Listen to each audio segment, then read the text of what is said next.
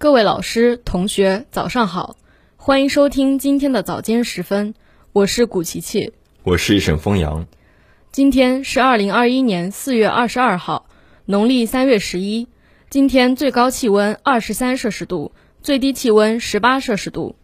今天节目的主要内容有：美国机智号火星直升机首飞成功；英国启动一项新的新冠病毒人体挑战实验；合肥市和新华网共建溯源中国数字经济总平台；世界文化遗产罗布林卡金顶鎏金屋面修缮工程启动；宁波市党史知识大赛举行。宁波市人大常委会部署今年代表工作。下面请听国际新闻。近日，美国航天局宣布，机智号无人直升机成功完成了在火星上的首次飞行，这是人造航空器首次在另一个行星上受控飞行。机智号团队表示，从火星传回到地球的数据显示，机智号完成了持续约四十秒的火星首飞。在垂直上升三米后，执行了悬停、下降和着陆等所有设定动作。据该团队说，机智号试飞时间为美国东部时间十九号三时三十四分，这一时间点各方面条件最适宜飞行。任务团队于美东时间当天六时四十六分接到机智号通过毅力号火星车传回地球的数据，确认其上升至预设的三米飞行高度，悬停约三十秒。随后降落并顺利在火星着陆。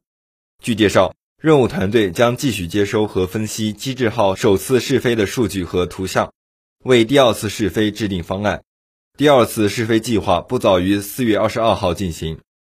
美国航天局喷气推进实验室主任迈克尔·沃特金斯表示，机智号火星直升机从可行性研究到工程概念的实施，再到最后首次实现火星飞行，这一过程花费六年多时间。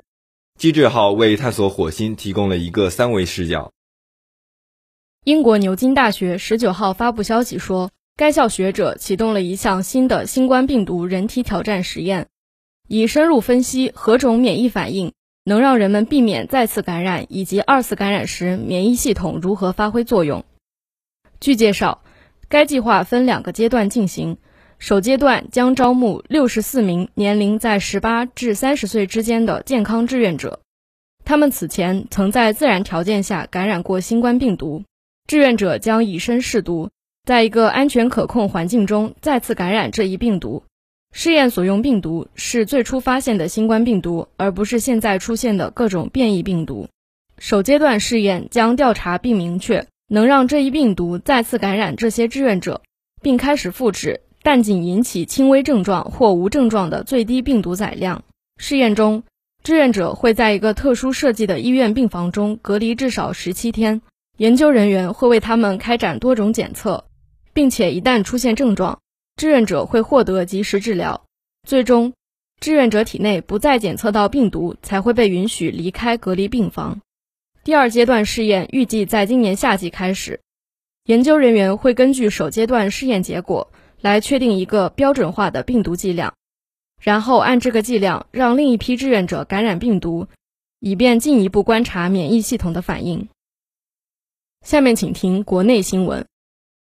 近日，安徽省合肥市人民政府与新华网股份有限公司达成战略合作，双方达成共识，将在溯源中国合肥数字经济总平台项目基础上，整合多方资源。逐步升级为溯源中国数字经济全国总平台。安徽省委常委、合肥市委书记于爱华、市长罗云峰、市领导宋道军、陆军、新华网股份有限公司董事长、总裁田书斌、董事、副总裁申江英、中科院计算机网络信息中心党委书记廖方宇等有关负责人出席签约仪式。据悉。溯源中国数字经济总平台项目已于二零二一年二月落地合肥高新区，在产品追溯、工业物联网、智慧农业、数字城市等领域进行资源盘活、科创升级与产业赋能。总平台项目的建设目标是集聚创新人才，孵化新兴产业，升级数字经济，推动创新应用示范建设及产业化推广落地，成为国内领先的数字中心枢纽。逐步构建品质可塑、品牌可视、消费可信的品牌经济新生态、数字经济新引擎。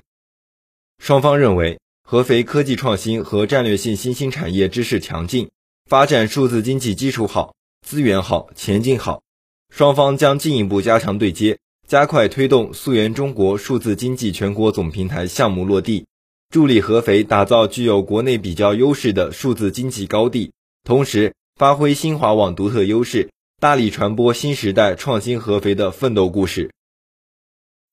世界文化遗产罗布林卡金顶鎏金屋面修缮工程近日开工。据悉，此次工程主要涉及罗布林卡九处古建筑金顶群、屋面阿嘎土及附属文物的抢救性保护与修缮。罗布林卡藏语意为“宝贝园林”，始建于1751年，是历代达赖喇嘛夏宫。也是西藏规模最大、营造最美、古迹最多的池院式宫廷建筑。二零零一年，罗布林卡作为世界文化遗产布达拉宫扩展项目，被列入世界遗产名录。据罗布林卡管理处文物科负责人边巴卓玛介绍，经过常年风吹日晒、雨淋等的自然侵蚀，目前古建金顶群及相关配套文物设施出现氧化变黑、渗水等情况。据悉。为罗布林卡金顶鎏金屋面修缮工程，国家下拨专项资金三千八百六十八万。工程将对金色坡章、康松斯伦、格桑德吉坡章、新宫等九处古建筑的超过八百五十五平方米的金顶群进行鎏金修缮，也将对超过一万平方米的屋面阿嘎土及相关附属文物设施进行抢救性保护与修缮。下面请听一句话新闻。国务委员兼外长王毅作为习近平主席特别代表出席联合国安理会高级别公开辩论会并发言。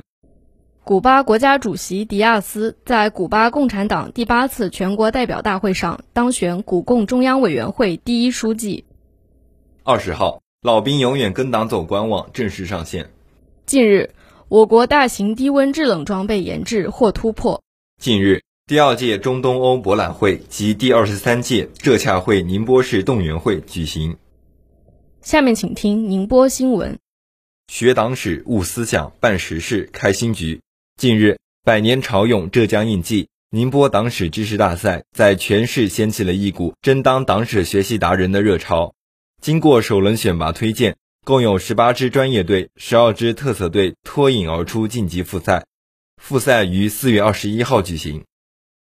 本次大赛由中共宁波市委宣传部、中共宁波市委党史研究室主办，宁报集团都市报系、中共宁波市江北区委宣传部承办，宁大科技学院马克思主义学院协办，以党史、新中国史、改革开放史、社会主义发展史为主要内容，涵盖时政热点、地方特色等相关内容，旨在通过举办党史知识大赛。引导全市干部群众回顾党在革命、改革、建设时期团结带领各族人民砥砺前行、艰苦奋斗的光辉历程，充分展示我市共产党员的新时代良好风貌，为宁波锻造硬核力量，唱好双城记，当好模范生，建设示范区，加快建设现代化滨海大都市，争创社会主义现代化先行市，凝聚磅礴的精神力量。近日。市人大常委会召开全市人大代表中心组组长暨代表工作会议，对2021年代表工作作出部署。会议指出，今年是“十四五”规划的开局之年，也是本届市人大代表履职的最后一年。全市各级人大要提高站位，凝心聚力，充分发挥代表作用，全力助推实现“十四五”规划良好开局，聚焦提升履职质效。全力抓好市人大代表中心组工作，结合党史学习教育，广泛开展党史宣讲，立足为群众办实事、解难题，深入开展代表走访、联系选民活动。全市各级人大要总结提升、创新发展，着力推动人大代表工作与时俱进，全面深化代表都市工作，全力抓好代表工作数字化改革，高质量办好代表建议。积极做好乡镇街道人大工作。会议强调，今年是县乡人大换届选举之年，各区县人大常委会要高度重视，提高认识，及早谋划，周密部署，依法有序推进县乡人大换届选举工作。会上，各区县人大常委会先后交流了年度代表工作安排和举措。会议还征求了对2021年度市人大代表中心组活动指导意见的意见建议。这里是 FM 幺零零点五宁波大学广播台。以上是今天早间时分的全部内容。本次节目是由王子林为您编辑，古琪琪、沈丰阳为您播报的。感谢收听，欢迎您继续收听本台其他时段的节目。